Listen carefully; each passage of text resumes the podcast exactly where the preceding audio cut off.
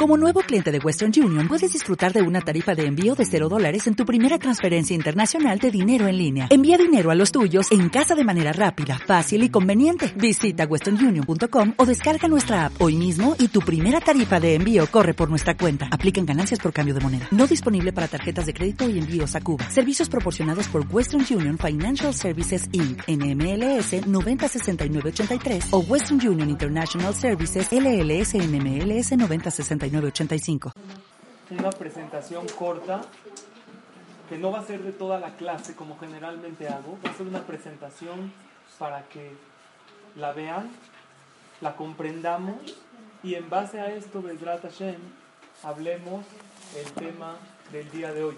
Pero si quisiera, lo pensé escribir en pizarrón, pero dije, a más fácil lo pasamos. Primero que todo, que es la primera clase que retomamos después de vacaciones.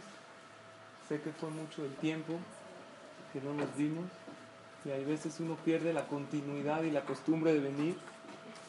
Siempre nos cuesta un poco de trabajo, ¿no? Alegre, empezamos otra vez a retomar. Pero ya, Baruch Hashem, ya estamos en este mes tan importante, en el mes de Elul, que realmente no podemos darnos el lujo de faltar en estos días. Los fajamín dicen que el abogado más grande para la persona, para el día del juicio, es el estudio de Torah. Debemos tratar y procurar y proponernos que desde aquí hasta Yom Kippur no faltaremos, vamos a proponernos asistir a la clase, llevarnos el mensaje y reflexionar juntas en estos días tan importantes. Entonces dijimos,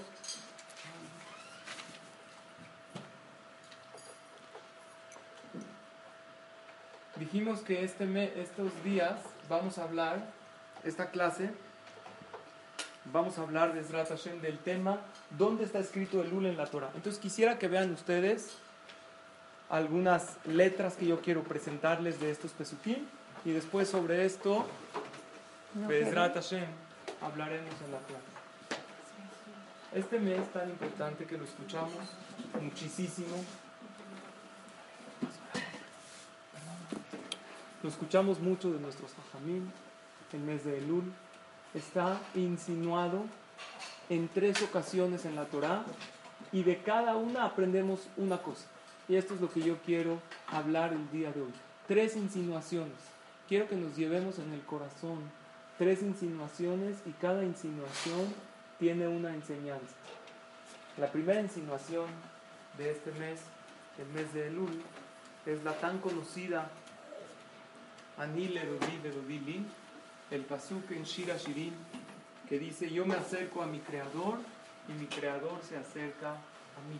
Seguramente lo hemos oído infinidad de veces, cada año lo escuchamos, pero quiero obviamente sacar un mensaje. Este pasuk, Anile Rudi, yo me acerco a mi creador y mi creador a mí, se escribe Aleph Lamed Vav que es exactamente las letras de este mes, el mes de Elul, y esto representa cercanía a Kadosh Baruch Esa es la primera insinuación. La segunda insinuación si nosotros vemos las palabras de este paso, ¿dónde está escrito? En el Shira Shirim. En el Shira Shirim. Y en el Shira, gracias. En el Shira Shirim, que seguramente muchas de ustedes lo dicen día con día, tiene una segula especial que habla de cercanía con Akadosh Baruj este paso que dice Anile Dodi, Dodili, yo me acerco a Hashem y Hashem a mí. Si ustedes se dan cuenta, el final de cada palabra de Anile Dodi, Dodili, ¿cómo acaba cada palabra? ¿Con qué letra? La más chiquita del abecedario hebreo, que es la letra Yud, pero tiene, la letra Yud tiene un valor numérico de cuánto? 10. Entonces son 10, 4 Yud, que son 40. Esto representa los 40 días del mes de Elul hasta Yom Kippurim. O sea, son 30 del mes de Elul más 10 días de Teshuvah de Rosh Hashanah y Yom Kippur.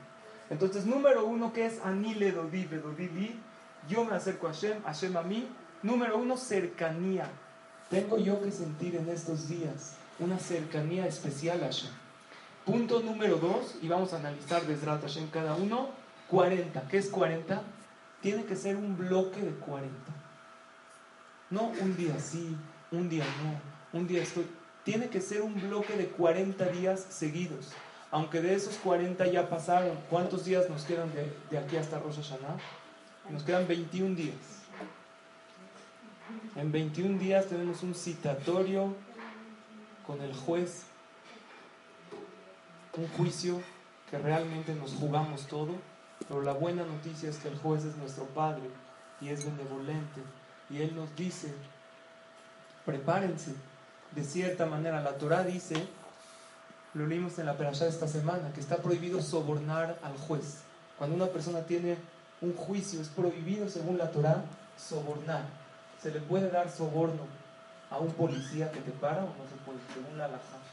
La Torah dice prohibido. ¿Se puede? Si un poli te para, lógicamente, puedes tú decirle, écheme la mano, le doy para el chesco y aquí acaba tú. ¿Se puede o no se puede? Entonces, alágicamente es problema. Sin embargo, hay casos en los cuales se permite, cuando, cuando tú realmente no hiciste ninguna infracción, pero el policía nada más te paró para qué? Para sacar billetes, ¿no? Hay unos que están parados nada más a ver a quién agarran. En ese caso que tú no hiciste nada malo, se puede, no es un tipo de soborno, es para que te deje tranquilo. Pero si tú sí hiciste, es un problema de alajá. Entonces en ese momento tienes que decirle al poli, espérame tantito, le voy a preguntar a mi jajam a ver si le puedo dar para el chesco o no. ¿Por qué? Porque es un problema dar soborno en la Torah. En general yo siempre aconsejo a mi esposa, así a la gente, ¿sabes que No des soborno, que te haga la infracción. Si realmente te equivocaste en reglas de tránsito, es mejor, generalmente el pagar la infracción siempre es más barato que darle una mordida. ¿Ok? No estoy entrando en cuestión alágica. Sin embargo, hay un juez que no solo se permite darle soborno, sino que ese juez te dice, sobórname por favor, porque quiero juzgarte para ti. Y ese juez obviamente es Akadosh Baruch que te dice, ¿qué crees? Tienes un juicio, pero quiero que me sobornes. Porque si no me sobornas, te voy a tener que juzgar con rigurosidad y con fuerza. Y no quiero porque tú eres mi hija. Por lo tanto, Hashem nos dice en este mes de Elul, te pido por favor que me sobornes porque quiero inclinar la balanza a tu favor. ¿Cómo soborno a Dios? Hago ciertas actitudes en estos días y acreciento mi espiritualidad y trato de asistir más a clases de Torah, aunque después de Kippur no lo siga haciendo, se vale que la persona haga ciertas actitudes en estos días para acercarse a Shem y después de Kippur ya veremos si sigo o no, se vale o no se vale, es hipocresía. Dicen los fajamí, no es hipocresía, sí se vale. ¿Por qué? Porque estoy cerca del juicio y al revés, si no lo hago, eso muestra una indiferencia muy grande, como que te vale como que no te importa. Y lo que Hashem quiere es que la persona esté en estos días doblegada. Entonces, hasta ahorita dijimos dos insinuaciones. Número uno, las primeras letras de, estas, de estos pesukim. Número dos, las últimas letras, que representa 40. Y número tres, y con esto acabo la verdad la presentación, porque es nada más una introducción. ¿En dónde está escrito que Akadosh Baruj da en este mes, en el mes de Elul, una fuerza especial. Hay un pasuque en la Torah que dice, Umal Hashem Elokeja. ¿Qué es Umal? ¿A qué le suena la palabra Umal? ¿Mal? ¿Qué es Umal? Mal viene de la mul, cortar, brit milah. Un moel, ¿por qué se llama moel? Porque corta. En hebreo la palabra la mul es cortar, es circuncidar. Umal Hashem lo queja, circuncidará Dios tu Dios. Et levabeja ve et zareja. Tu corazón y el corazón de tus descendientes. Quiere decir, y si nosotros agarramos estas primeras palabras, et levabeja ve et zareja, tu corazón y el corazón de tus descendientes, agarramos las primeras letras, es obviamente, como lo pueden ver, el mes de Elul. ¿Qué quiere decir? Que en este mes hay ayuda celestial. para que la persona se acerque a Hashem. En este mes es mucho más fácil y tú lo puedes comprobar. Compruébalo. La inspiración que tienes en estos días cuando dices Teilim, pruébalo.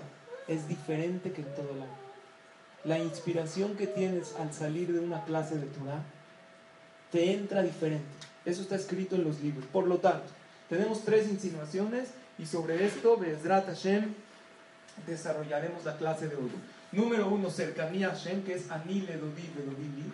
Número dos, constancia, que son los 40 días. Yud, Yud, Yud, Yud.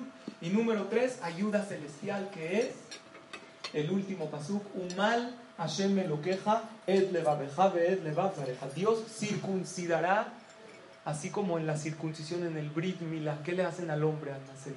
Le quitan el prepucio, que es lo que está de más en el cuerpo, para que el cuerpo tenga este sello que es judío y que pertenece al ejército de Hashem. Igual Hashem nos va a circuncidar la tontería de nuestro corazón. Así dice el Targum. Hashem te circuncida. ¿Qué circuncida? ¿Qué me quita Hashem? ¿Qué tengo de más?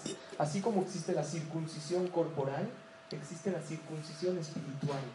Hashem te circuncida, te hace milá a tu corazón y te quita ese sobrante. ¿Ok? Entonces, estas tres insinuaciones, ¿está claro? El ul es anile dodi bedodili. Número dos, yud, yud, yud, yud. 40. Número tres, Hashem circuncidará. Una representa la cercanía, otra la constancia y otra la ayuda celestial. Según esto, Bezrat Hashem, esta es toda la presentación. Vamos a desarrollar el tema del día de hoy, ya que tenemos claras estas tres insinuaciones. Comenzamos con la primera. ¿Cuál es la primera? Anile Dudi Bedudidi, que es cercanía a Kadosh Baruj En estos 40 días, número uno, dice Anile Dudi, yo me acerco a Hashem, Vedudili, y Hashem se acerca a mí aún más de lo que yo me acerco a Él. Ahorita vamos a tener pruebas que la cercanía de Hashem a ti no es proporcional a lo que tú te acercas a Él, sino es mucho más de su parte que de tu parte. El Bach dice, es un comentarista de la Halajá, que en estos 40 días, desde Rosh Chodesh Elul, que comenzó el miércoles, hasta Yom Kippur, a Teshuvah Mekubelet, esas palabras dice, el arrepentimiento y la cercanía es recibido, Liot Karov el Doró Meahaba, para acercarse a su creador. Pero la palabra no dice Anila Hashem Hashem Li, dice Anile Dodi. ¿Qué es Dodi? ¿Qué es Dod en hebreo? ¿Qué es Dod? Tío. La palabra tío denota un cariño especial, porque los padres educamos a los hijos. Hasta hay veces los abuelitos nos regañan, no, el sillón no te subas, no toques. Pero hay quien solamente lo chiquea y se lleva bien y es su cuate y hasta echa relajo con él y nadie puede decir nada. ¿Quién es? El tío. El tío le da un dulce y le vale, porque todavía la, abuelita, como es su suegra, entonces le da, no, es que mejor no me meto, si al tío le vale, aunque tú le dijiste no hay dulce, el tío qué hace? Le trae dulces, no le importa nada, él quiere ser amigo de su sobrino.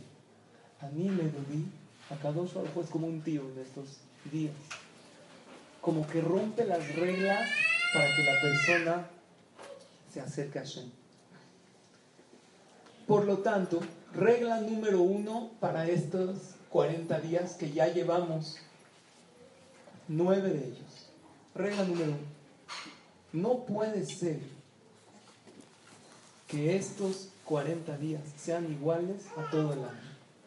Regla número uno, tiene que haber un cambio en las leyes, en la salahot, fijarse un poquito más en cumplimiento de mitzvot, en irat en sentir un temor a Hashem. Nos faltan 21 días para Rosh Hashanah y 31 días para Yom Kippur. En estos días que restan, la primera regla es que si no estás en un camino diferente a todo el año, no vas en buen camino estás todavía a tiempo para cambiar. Si tú todo el año rezas de una manera y ahorita rezas de la misma manera, ¿qué quiere decir? Que no estás en el camino correcto. Si tu Benadam la Javero, ¿qué es Benadam la Javero? Entre un hombre y su compañero, está igual en estos días que en todo el año, quiere decir que no estamos todavía en el camino que Hashem espera para nosotros. Entonces, en la primera insinuación dice Ani le dodi bedodili, yo me tengo que acercar diferente a Hashem en estos días.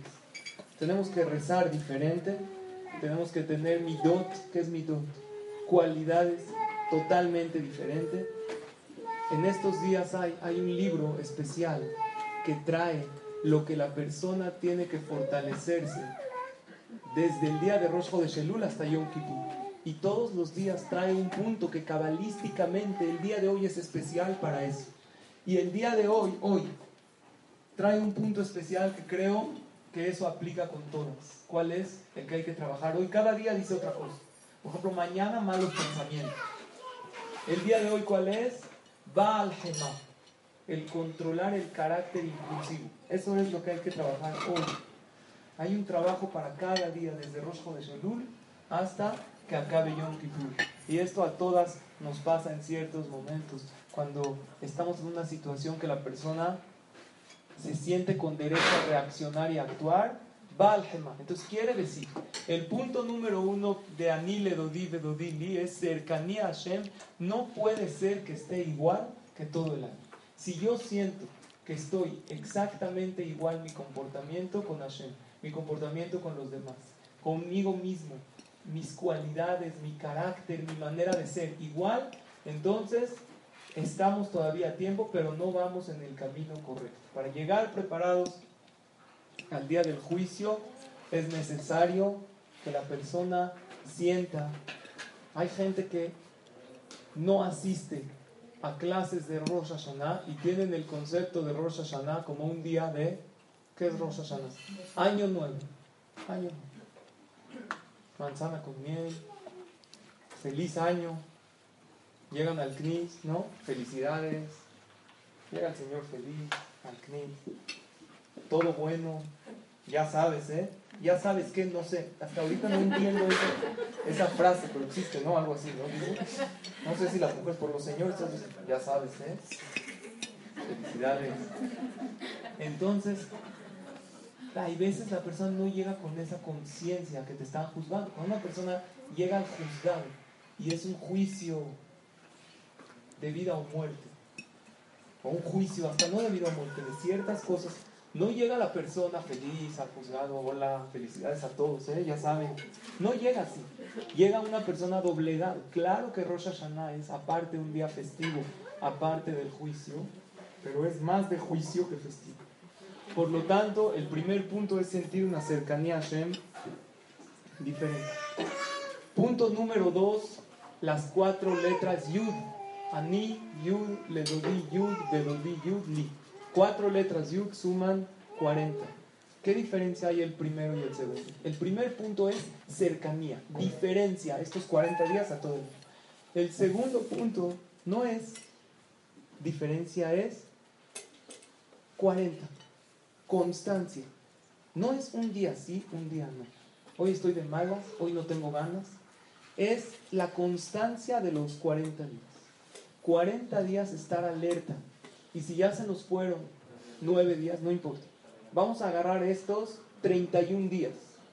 Estar alerta porque es una realidad que la persona no podemos vivir 365 días al año alerta. Es una realidad, somos seres humanos la persona cae, pero sí es posible estar 40 días alerta y después baja uno la guardia un poquito. No estamos diciendo que una persona transgrede mitzvot, no. Pero el número 40 cabalísticamente tiene, cuando Hashem renovó el mundo, 40 días llovió en el diluvio. Existe una segulá de decir Shira Shirim 40 días, de decir Perek Shira 40 días. ¿Por qué 40? ¿Qué encierra el número 40? 40 es un número de algo completo. Hay una seguridad de rezar en el cótel 40 días. Y una persona que no puede ir, existen organizaciones que contratas gente y le pagas para que vayan. Ahorita fuimos en Eretz Israel a Keber Rahel, en la tumba de Rahel y Men. Es un lugar donde todo el pueblo de Israel derrama sus tefilot y principalmente las mujeres que fue una de las matriarcas que gracias a su tefilá Hashem prometió la futura redención. Y que Rachel no está en lugares donde hay casas, porque para ir a Keber Rachel, el que conoce, es cerca, afuera de Jerusalén, tienes que pasar por una zona árabe, una cuadra, así poquito, hay, hay mucha seguridad. Y existe una segula de rezar 40 días en Keber Rachel. ¿Cómo cumplo los 40 días en Keber Rachel? Ni un Yehudi vive cerca de Keber Rachel. Entonces hay cada Shabbat. Estuvimos ahí hace una semana. Cada Shabbat hay gente que va caminando, una gran caravana de gente, un grupo grande de gente, que cada Shabbat salen como 3 de la tarde desde la salida de Jerusalén, es cerca caminando. A lo mejor caminan 20 minutos para poder cumplir esa seguridad de rezar 40 días seguidos en Keber Rachel y en Shabbat que no se puede llegar en un medio de transporte. Entonces va la gente caminando para que sean 40 días seguidos de tefila. Quiere decir que el número 40 tiene algo especial. Ahora ustedes pueden decir, a mí se me fue desde el principio del luz. Entonces creo yo que nadie de nosotras pasó totalmente desapercibido en el, mes de luz. Seguramente cualquiera, algún mensaje en tu celular te llegó, algo de fortalecerte en el mes de luz. Y sí, si desde ahora, Besrat Hashem, nos proponemos que nos quedan 31 días hasta Kippur, de estar más alerta, y que no hay un día sí, un día no. Hay Bezrat Hashem todos los días. ¿Qué? No todos los días rezar ni todos los días ir a clases. Todos los días estar yo más conectada y sentirme más al pendiente de mis actitudes, de mis acciones, de lo que hago, hacer un recuento al final del día. Esto es la segunda insinuación de las cuatro yud. Pero el nivel correcto, esto es muy importante recalcar no es como una negociación que yo hago con Hashem, que yo me voy a portar bien para recibir lo que yo quiero para el año que entra. No. El nivel correcto es para darle satisfacción a mi creador. Hay un nivel más bajo de gente que hace teshuva en estos días, que es, voy a portarme bien, voy a acercarme a Hashem, para que cuando llegue en Rosh Hashanah y le pida todo aquello que yo quiera, Hashem me lo conceda. Es un nivel, pero es un nivel bajo. Hay un nivel más alto para darle satisfacción a mi creador, que le dé gusto que sus hijos se quieren acercar a él. Es algo muy grande cuando tú tienes un hijo una hija y esta te dice, mamá, ¿me ayudas? Esto te halaga, te sientes bien. Cuando te pide una ayuda, oye mami, necesito esto, ¿me ayudas por favor? Cuando el papá o la mamá oímos un me ayudas bonito de nuestro hijo, corremos a ayudar y dejamos muchas de las cosas que tenemos porque esa petición de me ayudas conmueve inmediatamente a un papá muy ocupado. Cuando oye esa petición de ayuda bonita, sin exigencia, de su hijo, acude a su ayuda. Eso es lo que sucede con Hashem. Cuando tú le pides realmente a Hashem, oye Dios, ¿me ayudas para este año? Quiero de verdad estar mejor. Ya quiero que esta situación de Shalom Bait o de Shalom Mishpaha mejore, que esté bien la familia esta situación de salud que llevo varios años lidiando con ella. Ayúdame. Cuando Hashem escucha esta petición sincera de me ayudas, acude directamente. La tercera insinuación es la del Brit Milá. Umal Hashem lo queja, ed levadeja, ed levav ¿Qué dijimos? Como vimos en la pantalla, ed, alef, levadeja, lamet, ve'et, vav, levav, el corazón, es el circuncidar. Circuncidar significa cortar el sobrante. La pregunta es, si hay una circuncisión, ¿quién es el Moel? ¿Quién va a cortar? ¿Quién es el Moel? Hashem. Umal Hashem me lo queja. Con estos llantos de bebés hasta podemos vivir el Brit Milá más o menos. Umal Hashem me lo queja y va a circuncidar a Kadosh Baruchu tu corazón. Entonces yo tengo una pregunta. Si el Moel es él, ¿qué quieren de mí? Jabot, él es el Moel Hashem, circuncídame, quítame lo malo de mi corazón y se acabó. ¿Qué tengo que hacer yo? ¿Cuál es la respuesta? ¿Qué tiene que hacer el bebé el día del Brit Milá? ¿Qué tiene que hacer? Simplemente dejarse. Esto no tiene que hacer otra cosa más que... ¿Y por qué el bebé se deja? Porque no sabe a lo que va. Porque si en la noche alguien le diría en su idioma, oye, ¿qué crees? Que mañana van a mochar. ¿Qué haría el bebé? Ni por nada. Pero como no sabe a lo que va, él va tranquilo. ¿Él qué hace? Es más, el bebé, una de las cosas que nosotros efectuamos como trabajo comunitario es el brit mira, no soy Moel, pero como rabino hay veces el Moel que cuando el bebé está un poco inquieto, porque a veces sí pasa, le quitan el chupón. O sea, nosotros nos imaginamos un brit milá normal, pero a mí me tocó una situación, nosotros tuve un hijo que estuvo, cuando nació prematuro, estuvo unos meses en el hospital y en una situación vi, llegaron doctores, así, todos vestidos, tapabocas, ¿qué? les pregunté qué pasó, mi hijo es que se tiene que retirar, estaba en terapia intensiva, afuerita, me dijo, que vamos a hacer una circuncisión. Le dije, ¿puedo ver? Yo soy rabino. No, no puedo. Si quiere, desde atrás del vidrio. Entonces era prácticamente, yo estaba atrás del vidrio y era un aparato y le pasaba y dos doctores. Y, nosotros estamos acostumbrados, pero es una locura, ¿no? Es porque estamos, o sea, imagínate el bebé, le está haciendo hazit en Mira los flashazos de aquí, el otro con los chocolates. O sea, es algo. El vino. Que, que es para reflexionar. Están cortando el sin anestesia, sin nada y la gente estamos ahí festejando. Cuando el bebé se altera un poco por esta situación, está pataleando un poco, a mí me dice el Moel, agárrale las piernas al bebé bien fuerte. En lo que yo estoy a veces diciendo la tefilá, estoy ahí agarrando. Para que el bebé si se mueve, entonces el Brit Milá es algo delicado. El Moel obviamente tiene experiencia y por eso se pide tefilá. Una de las tefilot del Brit Milá es que Akadosh Baruj lleve correctamente, por eso se hace ahí una costumbre del Shabdelas, que se hace una noche antes para que Bezrat en el Brit Milá salga todo bien y que el bebé esté sano. En realidad estamos tan acostumbrados que lo vemos como algo normal.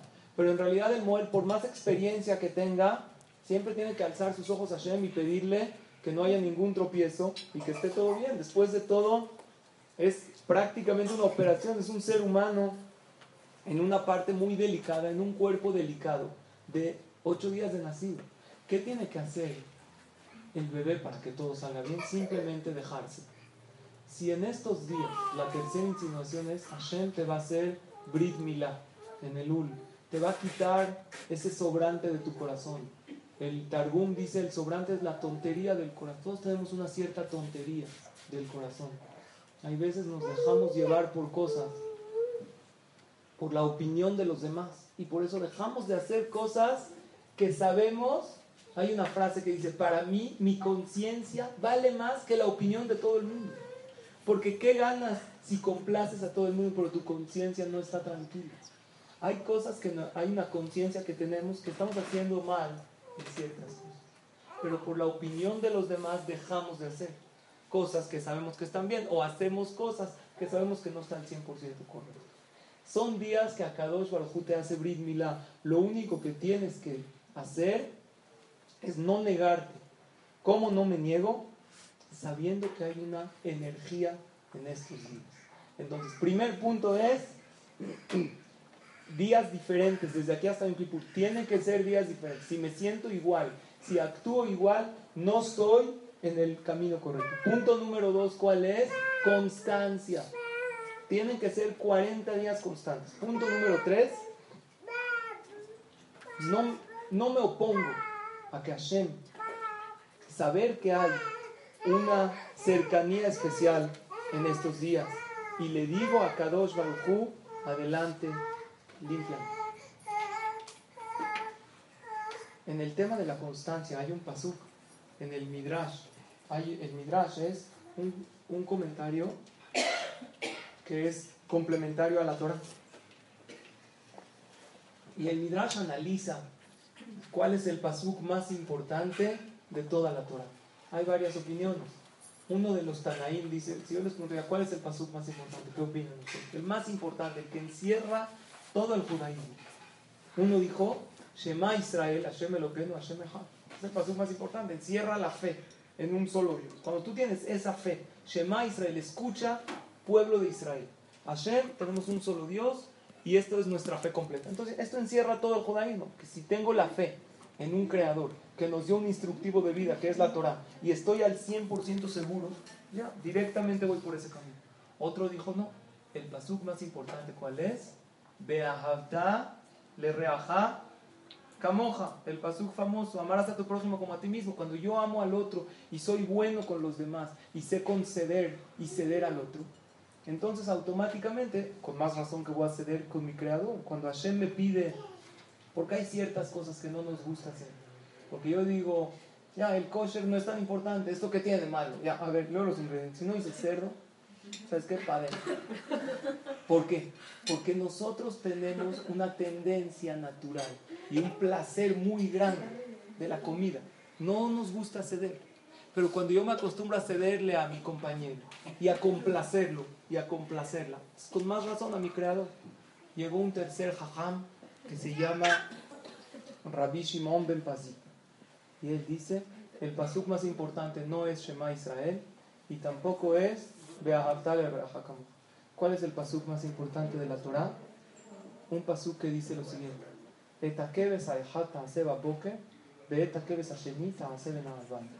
El Cohen traía dos corderitos cuando había el Betamigdash. Un corderito en la mañana y otro en la tarde. Ese es ¿Qué tiene de importante? Que trae un corderito en la mañana y uno en la tarde. ¿Puedo saber qué importancia en la Torah eso encierra todo el judaísmo? ¿Qué tiene de importante? Está clara la pregunta. Y el Midrash dice, alajá que ven pazi, como él es la. Ese es el pasuk más importante. ¿Qué tiene de importante? Un corderito en la mañana, un corderito. Ese es el pasuk más importante del judaísmo. ¿Está clara la pregunta? La pregunta es, ¿qué tiene de importante ese versículo? Respuesta. Ese versículo dice, tienes que traer un corderito en la mañana y uno en la noche. Y si en la mañana hace mucho frío y está nevando, el Cohen dice, oye, no puedo traer dos en la tarde porque ahorita tengo frío. No, tiene que ser uno en la mañana y uno en la tarde. Oye, pero es que yo me voy a ir a un crucero. No puedo traer dos en la mañana y dos en la tarde por una semana y me voy una semana al barco. Respuesta, no. Uno en la mañana y uno en la tarde. Y si el Cohen se enfermó y no pudo, manda un suplente, pero en el Beta Migdash tiene que haber uno en la mañana y uno en la tarde. Todo el tiempo. ¿Cuándo se destruyó el Beta Migdash? ¿Qué fue lo que originó? Que dejaron de traer esos corderitos. Y eso desató que ya, había, ya no había esa santidad, ya no había esa expiación, porque esos corderitos perdonaban los corbanot, perdonaban los pecados. Lo principal de este pasú, ¿qué es? Una sola palabra. ¿Cuál es? Constancia. La base de todo el judaísmo y el pasú principal del judaísmo es una palabra, constancia. No importa cuánto hagas, lo que importa es si eres constante o no lo eres. Si decidiste hacer tal, ahora, espérate, no puedo ser constante toda la vida. Ok, no, pero de aquí a Yom Kippur, que son 40 días, ¿no puedes un bloque de 40 días hacer algo? Sí. Sí puedes. Y el tercer punto es el tema del Brit Milá. Dijimos que en el Brit Milá pide la persona mucha tefilá. Cuando ustedes vayan a un Brit Milá, aprovechen para pedirte fila. Y cuando te toque el Brit Milá de tu hijo, o de tu nieto, o de alguien de tu familia que es todavía más cercano a ti, que el corazón está más abierto aún, hay que aprovechar. Hubo una anécdota con un Noel de Israel muy conocido, que un día le suena el teléfono, su celular, y una señora por otro lado de la línea dice, ¿se acuerda de mí? ¿Me acuerdo de usted? Sí, usted le hizo Brit mi hijo. El Señor hace tantos Brit que no sabía de quién se trata. Pero la señora le dio una pista que el Moel se acordó en ese instante. Le dijo tal dirección en tal casa. Perfectamente me acuerdo. ¿Qué pasó? ¿Cuántos años habían pasado que le hizo Brit Milá? Trece años disculpe señora, después de 13 años ya no hay reclamos. Si usted hubiera querido algo, hubiera dicho aquel entonces. Le dijo, lo que sucede es lo siguiente. Le hablo a usted porque es usted mi única relación y contacto con el judaísmo. ¿Qué sucedió?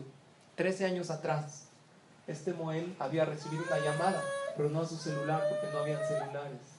Esta anécdota pasó como hace 10. Entonces, 13 años atrás, él había recibido una llamada que si puede ir a un Brit Milá. Y le dieron una, él le dijo el Moel con mucho gusto. ¿Me da la dirección? Sí, era una dirección, un lugar en Tel Aviv, gente que, no una, un lugar muy ortodoxo, pero ustedes saben que la mitzvah del Brit Milá está arraigada, aún en gente muy alejada, porque ese sello del pueblo de Israel, ese sacrificio que hizo Abraham vino a los 99 años hacerse el Brit Milá, él fue su Moel sin anestesia. Él todo, él fotos, él echaba los chocolates, él cantaba, todo lo hizo a los 99 años. Él fue su Moel. Eso se arraigó tanto en el pueblo de Israel que aún es algo increíble que la gente más alejada tomaron esa mitzvah, que es una mitzvah relativamente difícil, se arraigó en el pueblo de Israel. Le dieron una dirección, él llega, le dijo la señora, ¿qué hora? A tal hora. Llega a la dirección y en el edificio donde le dijeron, no ve coches, no ve nada, dijo, a lo mejor me equivoqué. Checa la dirección apuntada en el papel, efectivamente sí es acá. Sube, ve el departamento cerrado, no hay gente, no, dijo, bueno, a lo mejor hicieron un brit milá petit y luego va a haber el banquete en otro lugar. Sin embargo, toca la puerta y le habla una señora.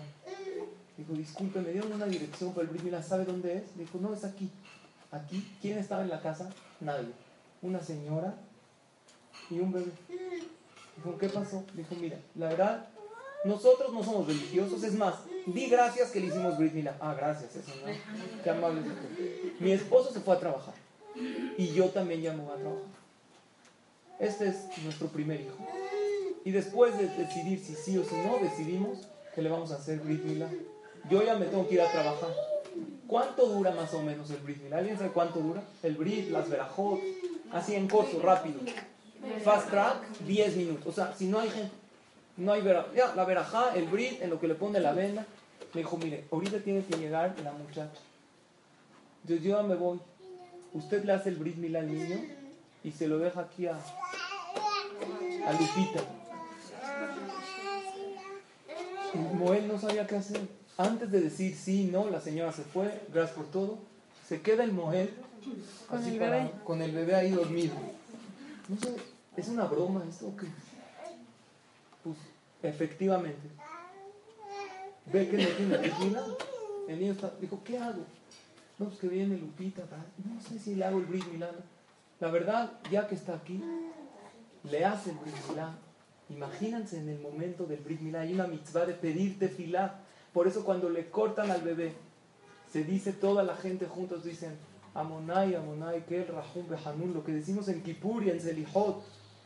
Es un rezo elevadísimo que se recuerdan las 13 cualidades de Hashem. Y es un momento muy especial. Y cuando hay veces estamos en un Brit Milá, entonces se nos olvida pedir en ese momento.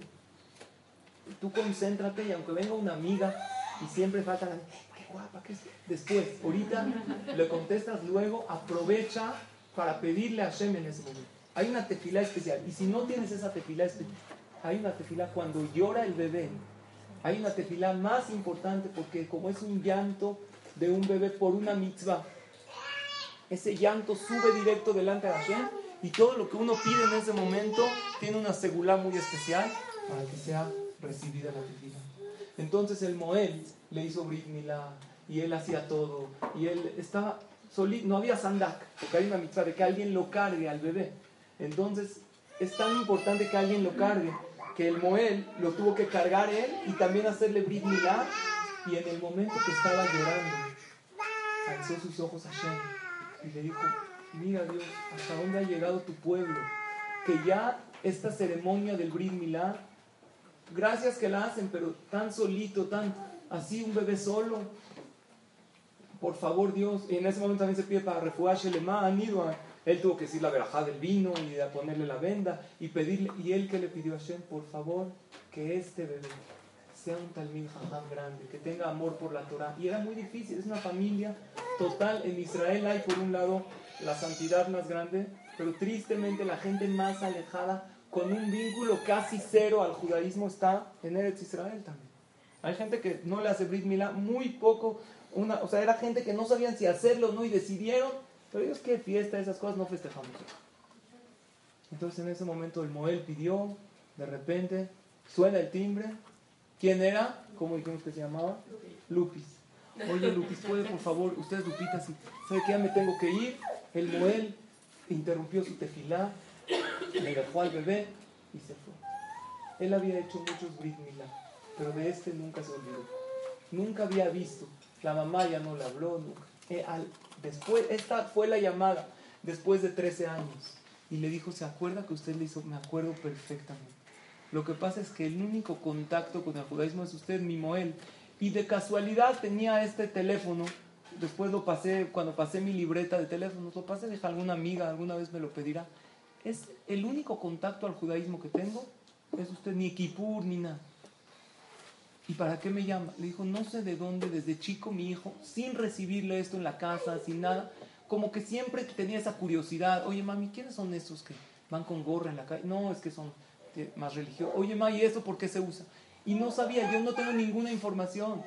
Mi hijo a los 13 años he sabido que existe una ceremonia del bar mitzvah, no usa ni tefilín ni nada, pero de alguna manera él me pidió que quiera hacer su bar mitzvah correctamente.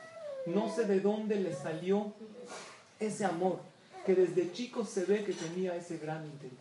Vean la fuerza de la tefilá de un Moel, que él estuvo solo en ese momento y le pidió a Hashem con todo el corazón. Y este niño, gracias a esa tefilá de este Moel, estuvo en una escuela, la mamá decidió respetar su decisión y hoy en día es una persona, él contó su anécdota y se publicó en un libro que respeta Torah Mitzvot como un Yehudí correcto. El simple hecho de una tefilá. Hashem lo que quiere en estos días es circuncidarte. Lo único que tienes que hacer es dejarte. Y saber que hoy, en estos días, hay una abundancia especial que no la hay en todo el año. Vean lo que dice la Gemara en la de Rosh Hashanah. Existen varios juicios en el año.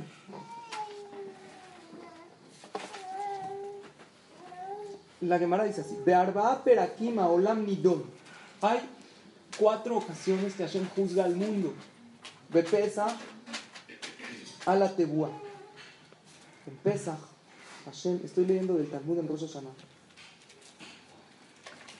En Hashem juzga al mundo por la cosecha. ¿Cuánta cosecha va a haber? Beatzeret en Shavuot al Perot Hashem juzga cuántos frutos del árbol, cuántos, si van a ser abundantes los frutos de los árboles. Dejar en Sukkot, ¿qué juzga Hashem en Sukkot? ¿Quién sabe? Las lluvias. ¿Cuánta agua va a haber? ¿Dónde va a haber sequía? Ve Adam y Don Rosh Hashanah. Y la persona es juzgada en Rosh Hashanah. Entonces la Gemara hace el siguiente análisis. En Pesach, ¿qué juzga Dios? Cosecha. En Shavuot, ¿qué juzga Dios? Fruta. En Sukkot, ¿qué juzga? Agua. Y en Rosh Hashanah, persona. Entonces dice el Talmud empieza como Hashem juzga sobre las frutas. Entonces dice la Torah, mi penema ambra Torah aviu omer de Pesach. ¿Qué se, perdón, sobre la cosecha, ¿qué se traía en Pesach? Un sacrificio de qué? De cosecha. ¿Por qué se trae un sacrificio de cosecha? Porque Hashem juzga la cosecha en Pesach, entonces traemos un sacrificio. Mi penesha Pesach zeman porque Pesach es un momento que hay abundancia de cosecha y como hay abundancia de cosecha, entonces trae un corbán de cosecha. En Shavuot se traía un sacrificio de frutas. ¿Por qué? Porque hay abundancia de frutas. En Sukkot, ¿qué se vertía en el Mizbeach? Agua. Agua. Porque como en Sukkot es temporada de lluvias, entonces hay abundancia de agua. Quiere decir, según este análisis, que siempre que hay juicio hay abundancia de aquello que juzgan. ¿Estamos de acuerdo? Entonces en Rosh Hashanah, Hashem, ¿qué nos pide? ¿Cuál es el sacrificio de Rosh Hashanah? Si Hashem juzga en Rosh Hashanah a la persona que hay que traer, hay que traer una persona, hay que traerte a ti mismo. Trae un corazón doblegado delante de Hashem.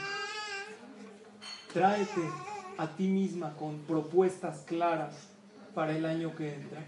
Pero tenemos que decir también que así como en Rosh, así como en Pesa hay abundancia de cosecha y en Shavuot hay abundancia de frutos y en Sukkot hay abundancia de agua, a fuerza en estos días hay abundancia de qué? De irachamay. Sientes, se respira en el aire una abundancia. Ay, es mucho más fácil en estos días acercarte. El Pele Yoetz, o sea, el Pele Yoetz explica, es un libro de Musar, él explica lo siguiente. ¿Por qué Dios te dice que traigas un sacrificio de frutas en Shavuot? Porque como hay abundancia de frutas, trae. ¿No sería mejor que Hashem nos pida que traigamos un sacrificio de cosas que no hay para que te esfuerces? Dice Dios, no. Yo quiero ver cuando hay abundancia de frutas, a ver si valoras las frutas. Y quiero ver cuando hay abundancia de cosecha, a ver si valoras la cosecha. Porque la persona se mide realmente cuando sabe valorar lo que abunda. Cuando hay escasez de agua, todo el mundo valora el agua. Pero cuando hay abundancia de agua, ¿cuántas toneladas de agua se han desperdiciado en el Ice Bucket Challenge? ¿Cuántas? Hay abundancia. Se han recaudado también muchos donativos, que es algo bueno. Pero por otro lado, en México ya se hizo chiste. Nadie dona nada, nada más uno nomina al otro, y son muchísimas toneladas de agua desperdiciada. Mientras hay lugares en África donde se están muriendo de sed. Cuando hay abundancia, la persona no valora las cosas. Hashem, ¿qué quiere? Que cuando hay abundancia de frutas, valores las. A ver, tráeme esas frutas y tráeme un sacrificio. Ahorita hay abundancia de lo que es temor a Hashem. Hay abundancia. Hay, está regado en las calles, en los batekenesios. No hay un lugar donde no hay una clase. Puedes reflexionar. Ahorita es muchísimo más fácil acercarte a Hashem. Quiero que valores esa abundancia de cercanía a Hashem, trayéndote a ti mismo, doblegándote delante de Hashem. Por eso son días los cuales la persona se acerca a Hashem, porque si Hashem juzga, cuando Hashem juzga las frutas, tienes que traer frutas. Cuando Dios juzga la cosecha, trae un sacrificio de cosecha. Cuando Dios juzga a la persona, ¿qué tienes que traer? Tienes que traer a ti misma.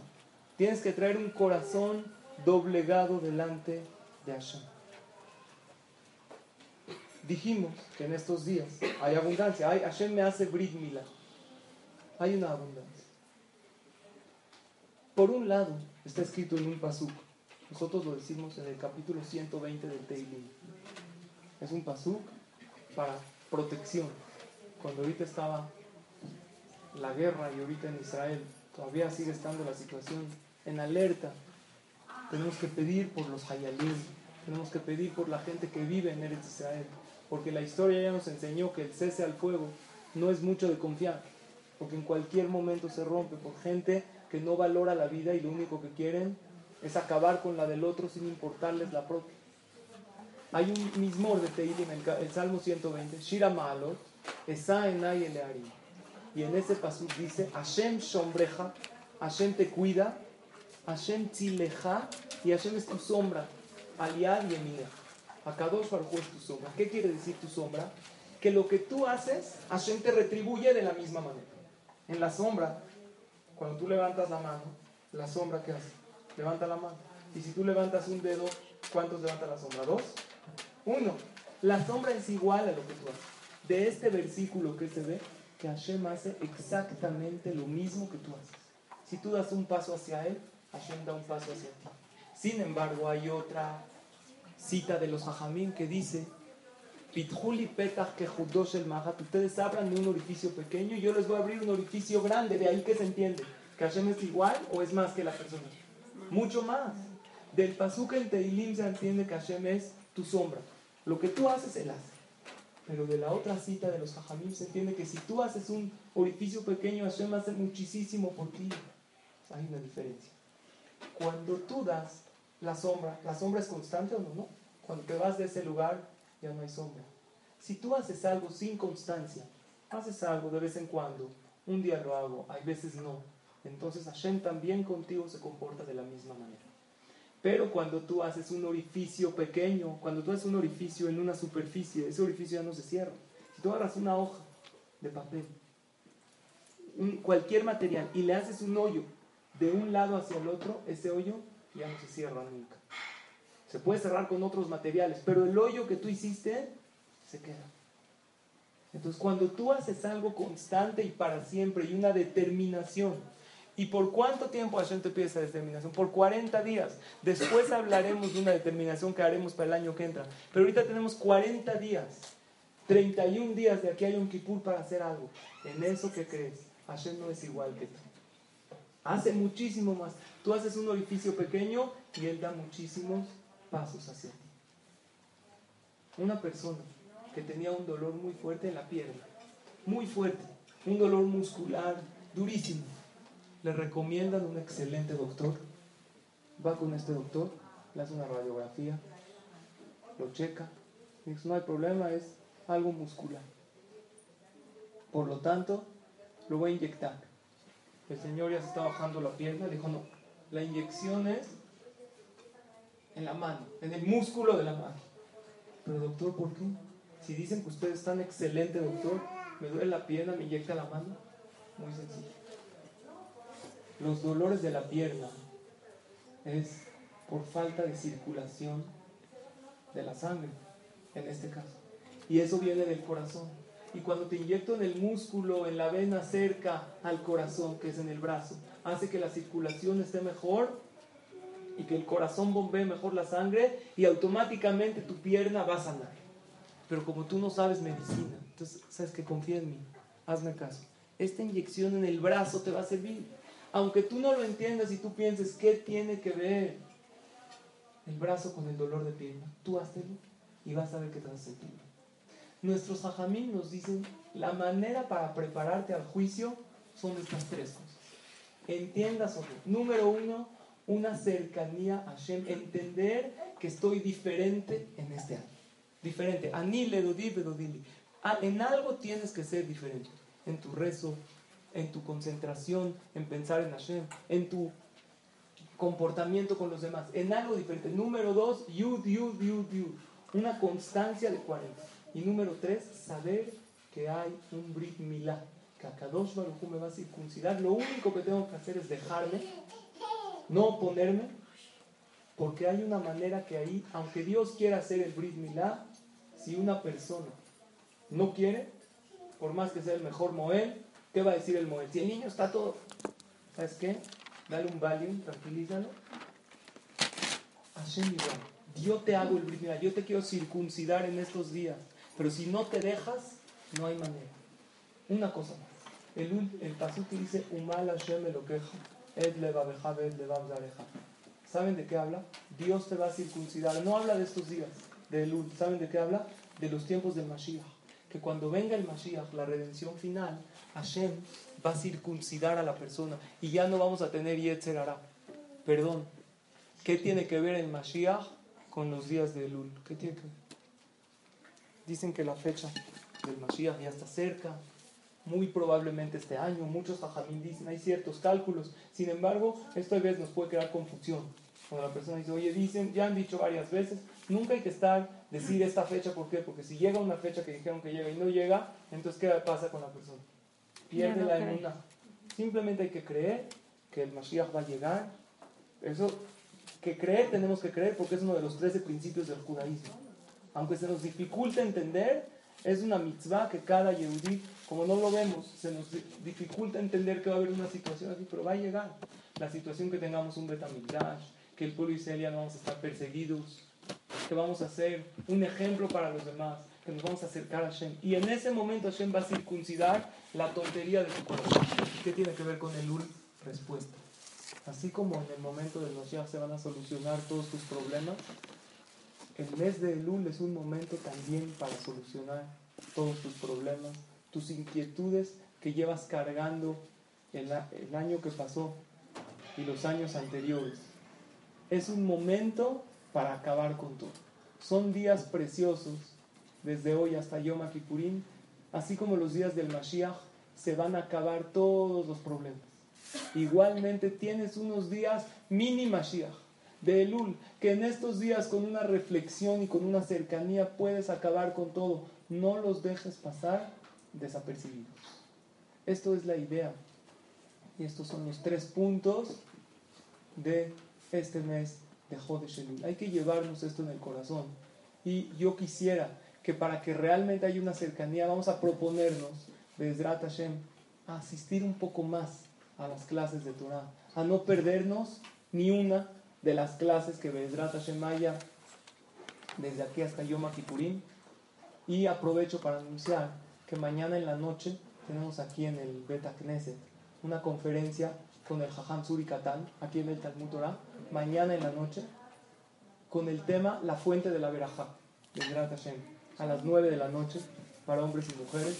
Seguramente han oído de Jajam Suri Katan, que realmente habla precioso, unos mensajes muy especiales. Va a estar él y un servidor. Vamos a dar este tema, Bezrat Hashem de Hizuk. Vamos a procurar en estos días. Hay diferentes salidas, a lo mejor salimos en otras ocasiones. Es padre ir, ¿no? Va, sales un ratito al cine, ves una película, te sientas, sala VIP, maíz palomero, así que lo compran. Pero no sales con una inspiración de ese tipo de salida. Pero lo que se siente en el mes de Elul cuando una persona va a una clase, sí es una inspiración especial. Porque sí hay algo, hay un ambiente que está regado, se respira en el aire más temor a Shem para el que quiere agarrar. Hay gente que no percibe nada. Pero sí, en realidad, si tú estás alerta, te vas a dar cuenta que hay mucha más oportunidad. Hay un Moel que está esperando a que te dejes hacer ese Brit Milá. Entiende que existe una ayuda celestial más grande en estos 40 días y hay que aprovecharla. Que sean estos días de constancia, desde aquí hasta Yom Kippur. Si te propones una cosa, ya sea lo que hablamos el día de hoy, de controlar el carácter, o de decir un teilín por día, pero algo que pueda ser constante. Después de Yom Kippur ya veremos qué, pero agarra algo constante desde hoy hasta Yom Kippur. A lo mejor diario dos minutos de agradecerle a Hashem, así, con tus palabras.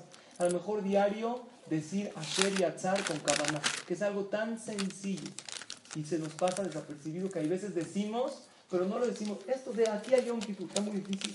Asher y Atzar una vez al día al salir del baño, decirlo con cabana, me paro, dura 20 segundos esa verdad. Agradecerle a Hashem, diario de rezar una vez al día. Así, algo que puedas hacer todos los días, que sea constante, para que no sea como una sombra, que lo que yo hago hace la sombra, sino cuando es constante, es totalmente desproporcional. Tú haces un hoyito y se abre enorme. Sombra que dijimos es cuando tú haces algo no constante, entonces Hashem también hace algo recíproco igual a lo que tú haces. Pero cuando es algo constante, cuando es un hoyo que nunca se cierra, la ayuda celestial es muchísimo más a lo que tú hiciste. Esto es en síntesis los puntos que vimos el día de hoy. Y Besrat Hashem nos vemos también el martes que entra para la próxima clase.